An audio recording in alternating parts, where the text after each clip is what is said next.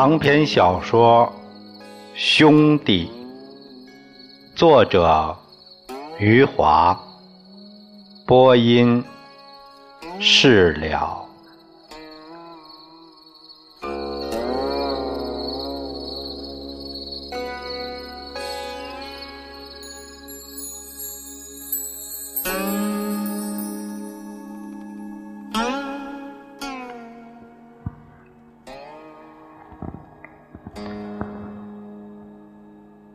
沿着看热闹的群众哄堂大笑。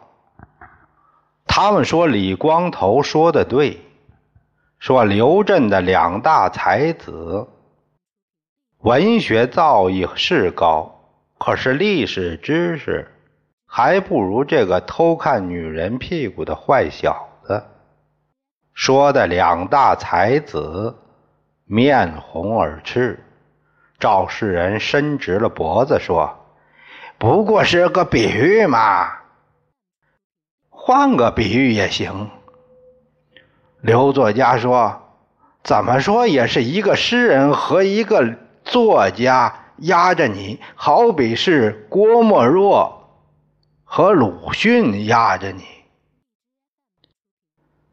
群众说：“这次的比喻说对了。”李光头也点起了头，他说：“这还差不多。”赵诗人和刘作家不敢再说文学方面的事话了，他们揪着李光头的衣领，威风凛凛的控诉着李光头的流氓行径，威风凛凛的向前走去。李光头一路上看到很多很多的人，有些人他认识，有些人他不认识。他们嘿嘿哈哈哈哈呵呵笑了又笑。压着他的赵诗人和刘作家一边走着，一边不厌其烦地向街上的人解说。他们比现在电视里的主持人还要敬业。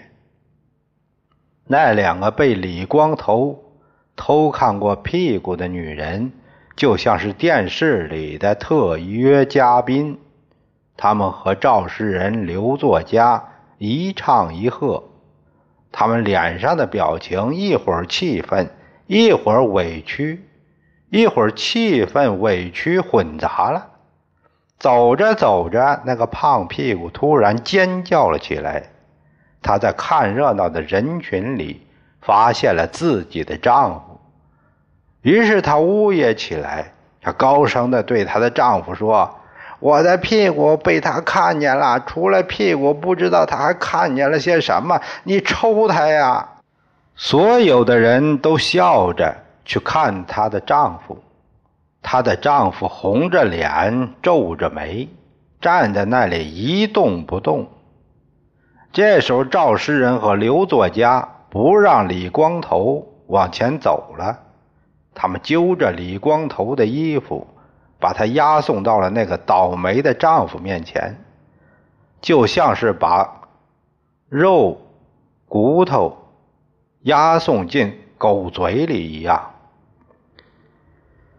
胖屁股的女人继续在呜咽，继续高叫着要她的丈夫揍李光头。她说：“我的屁股从来只让你一个人看，现在让这个小流氓偷看了。这世上见过我屁股的就有两个人了，我可怎么办呢？你快抽他呀，抽他脸上的眼睛！”你为什么站着不动？你不觉得丢脸吗？围观的人哄堂大笑，连李光头也嘿嘿的笑了。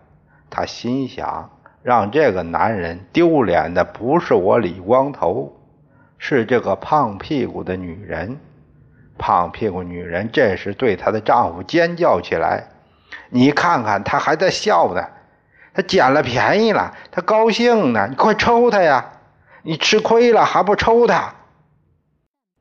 那个铁青着脸的男人是我们刘镇有名的铜铁匠。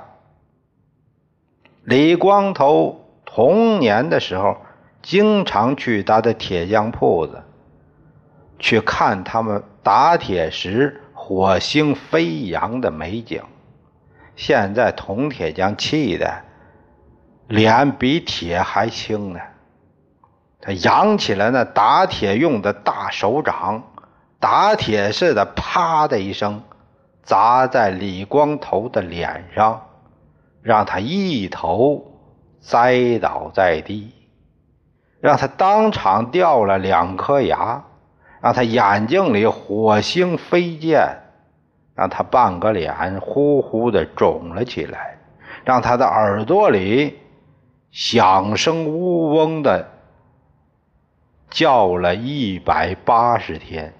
这一巴掌让李光头觉得自己损失惨重。他发誓，以后再遇上铁匠老婆的屁股时，就是倒贴给他金子银子。他也紧闭眼睛，死活不看了。李光头挨了揍以后，满脸青肿，流着鼻血。赵世仁和刘作家继续押着他游街。他们在刘镇的大街上走了一圈又一圈，他们三次走过了那个派出所。派出所里的民警三次都站到大门口来看热闹了。赵世仁和刘作家还是不把李光头押送进去。赵世仁、刘作家一胖一瘦两个屁股，压着李光头走啊走啊，走个没完没了。走的那个新鲜肉般的胖屁股都没兴致了，走的那个咸肉般的瘦屁股也不愿意走了。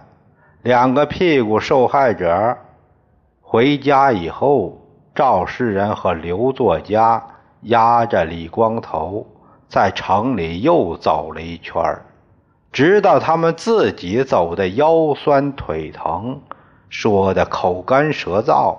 才把李光头送进了派出所。派出所里五个民警一拥而上，围着李光头审问起来。他们先把那五个女人的名字弄清楚了，随后一个名字一个屁股的审问过来。除了那个小屁股，他们没有审问，其他四个屁股。他们都审问了，他们一点都不像是在审问，倒像是在向李光头打听。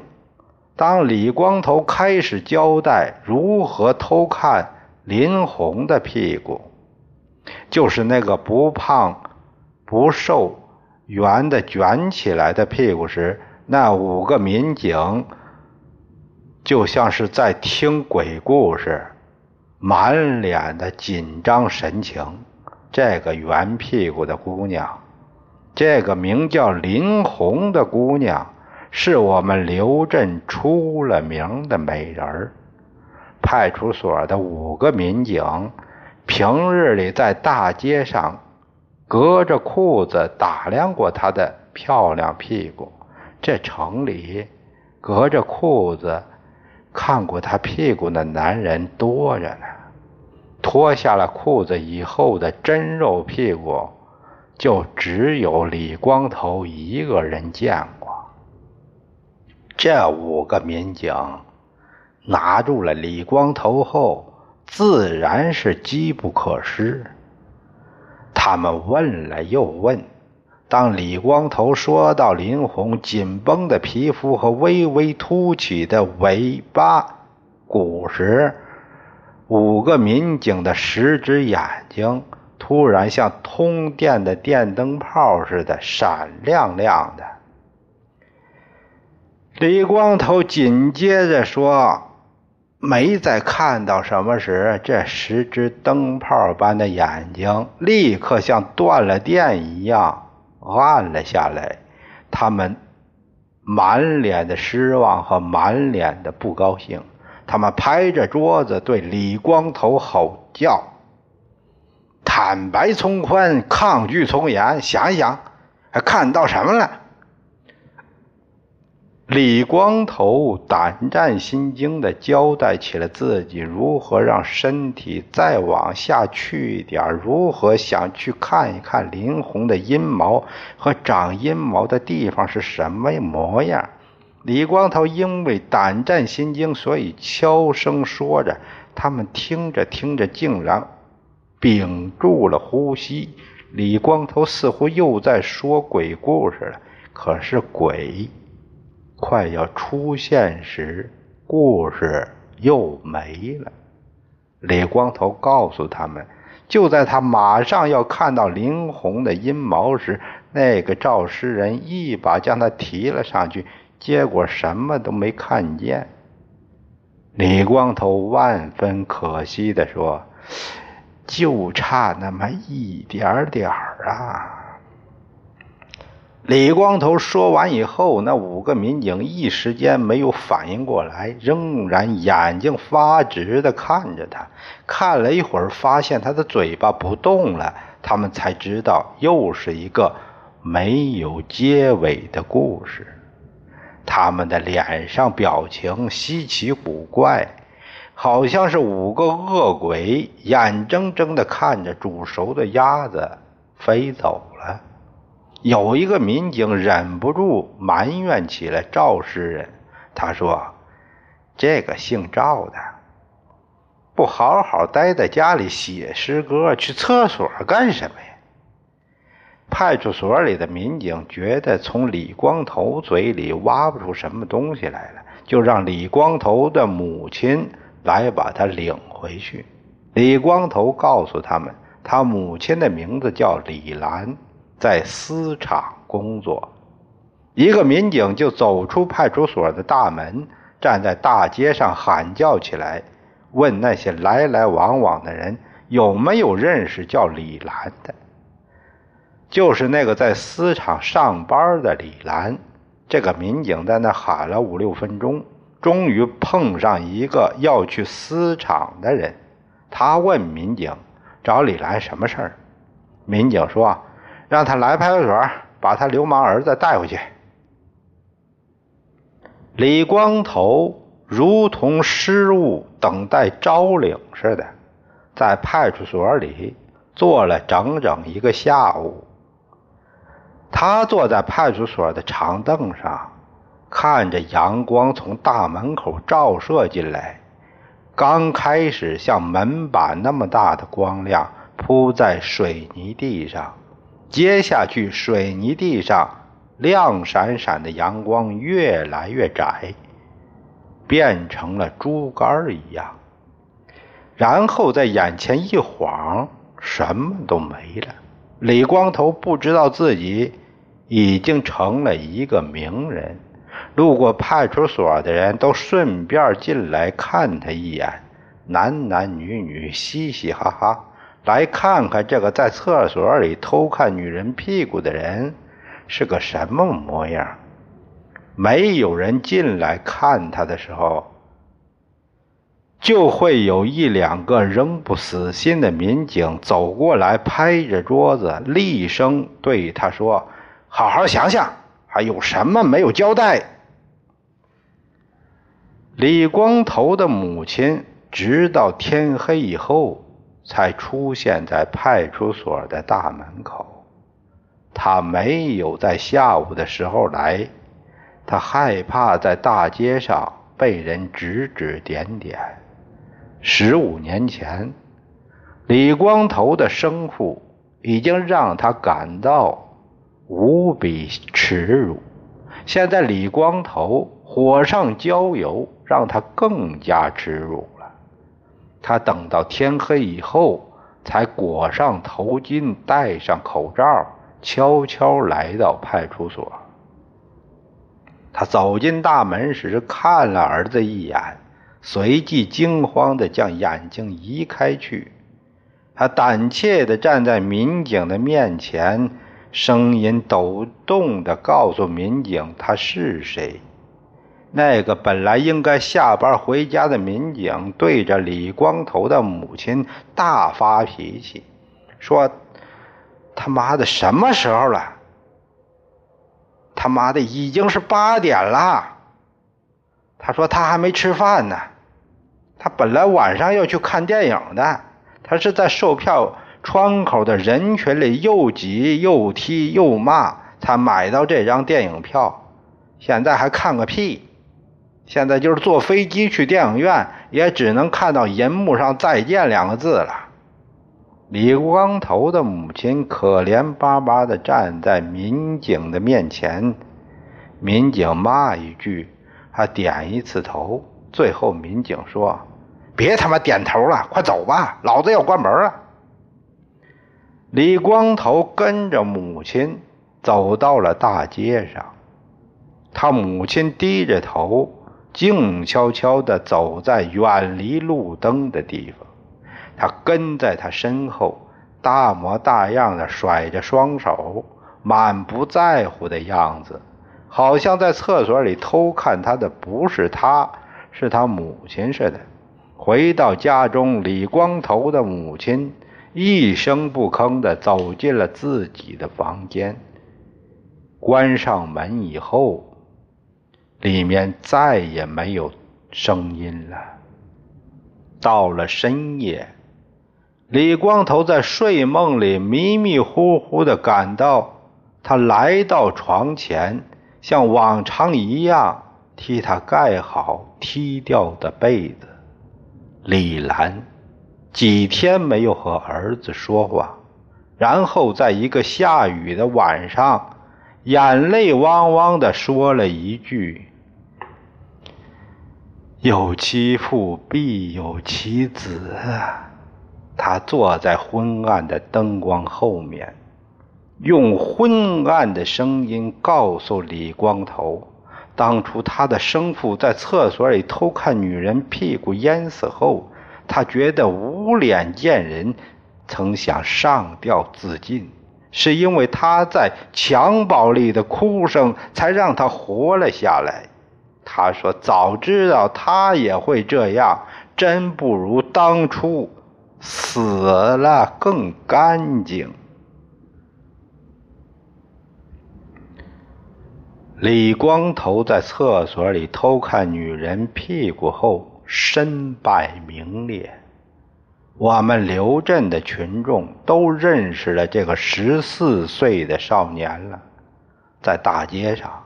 年轻的姑娘们躲着他，没发育的小女孩，上了年纪的老女人也躲着他。李光头愤愤不平，心想自己在厕所里偷看了不到两分钟，享受的却是强奸犯的待遇。不过有失也有得，他偷看到了林红的屁股。林红是我们刘镇美人中的美人。上了年纪的男人和年轻的男人，还有正在发育的男人，见了他都是目不转睛、一脸痴呆，流口水的比比皆是。还有人见了他一阵激动，流出了鼻血。到了晚上。我们刘镇不知道有多少房间里，有多少张床上，有多少男人闭着眼睛，想象着他身体的两三个部位，起劲儿手淫。这些可怜虫平日里一个星期能见到他一次，已经是吉星高照了，而且见到的也只是他的脸，他的脖子。和他的手，到了夏天运气好一些，还能见到他穿凉鞋的脚和裙子下面的小腿。除此以外，他们什么都见不到。只有李光头见到过他的光屁股，这让我们刘镇的男群众十分羡慕。都说这是李光头前世修来的艳福。李光头也因此一举成名。虽然女群众纷纷躲着他，男群众见了他都是一脸的亲热，而且笑得意味深长，在大街上搂着他的肩膀，没话找话的说些什么。看看四下没人时，就悄悄问：“哎，小子，看见什么了？”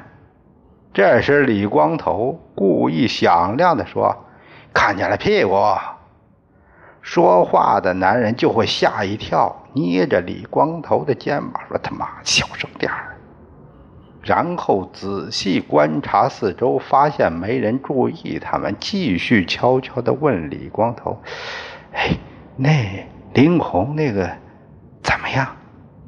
李光头小小年纪就知道了自己的价值所在，他明白了自己虽然臭名昭著，可自己是一块臭豆腐，闻起来臭，吃起来香。他知道自己在厕所里偷看到的五个屁股，有四个是不值钱的跳楼甩卖家。可是林红的屁股不得了，那是价值连城的超五星级的屁股。李光头后来之所以能够成为我们刘镇的超级巨富，因为他是个天生的商人。十四岁的时候就拿着林红的屁股跟人讲起了生意，而且还知道讨价还价。他只要一看到那些好色男群众的亲热嘴脸，只要有人搂着他的肩膀，只要有人拍着他的肩膀，他就知道他们都是想到自己这里来打听林红的屁股秘密。派出所的五个民警。假公济私的在他这里打听林红的屁股秘密时，李光头如实交代，一点不敢隐瞒。此后，李光头学聪明了，他不再供应免费的午餐。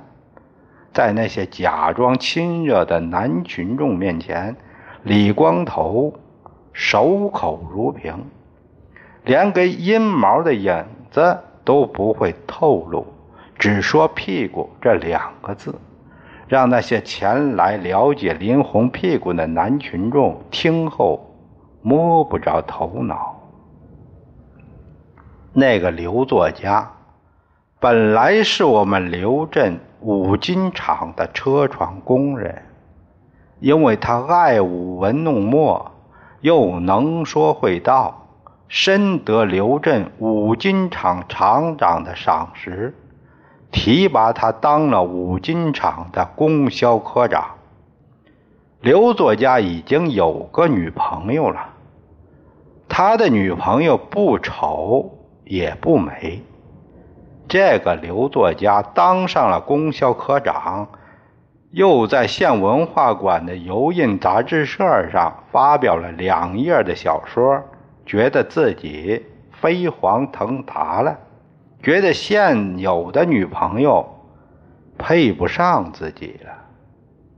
他见异思迁，瞄上了林红。这是我们刘镇所有已婚和未婚男人的共同心愿。刘作家想甩掉他的女朋友，他女朋友不是一盏省油的灯。他坚决不干，他要紧紧咬住功成名就的刘作家。他站到了派出所门外的大街上，痛哭流涕，说自己已经被刘作家睡过了。他哭诉的时候，十根手指全伸开了。我们刘镇的群众以为他被刘作家睡了十次。结果他说出来，把群众吓了一跳。这个刘作家和他睡过一百次了。他这么又哭又闹以后，刘作家不敢甩掉他了。那年月的男女，只要是睡过了，就得结婚。五金厂的厂长把刘作家叫过来，臭骂一顿，告诉他，摆在他面前的只有两条路：一条路是和这个女朋友结婚，这样他就可以继续干他的供销科长；另一条路是他甩掉这个女朋友，那他这下辈子就别再当科长了。这辈子他只能看守大门、打扫厕所了。刘作家权衡利弊，觉得前途比婚姻更为重要，只好在女朋友面前低头认错。两个人立刻和好如初，并肩逛商店，并肩看电影，开始打造家具，筹办。婚事。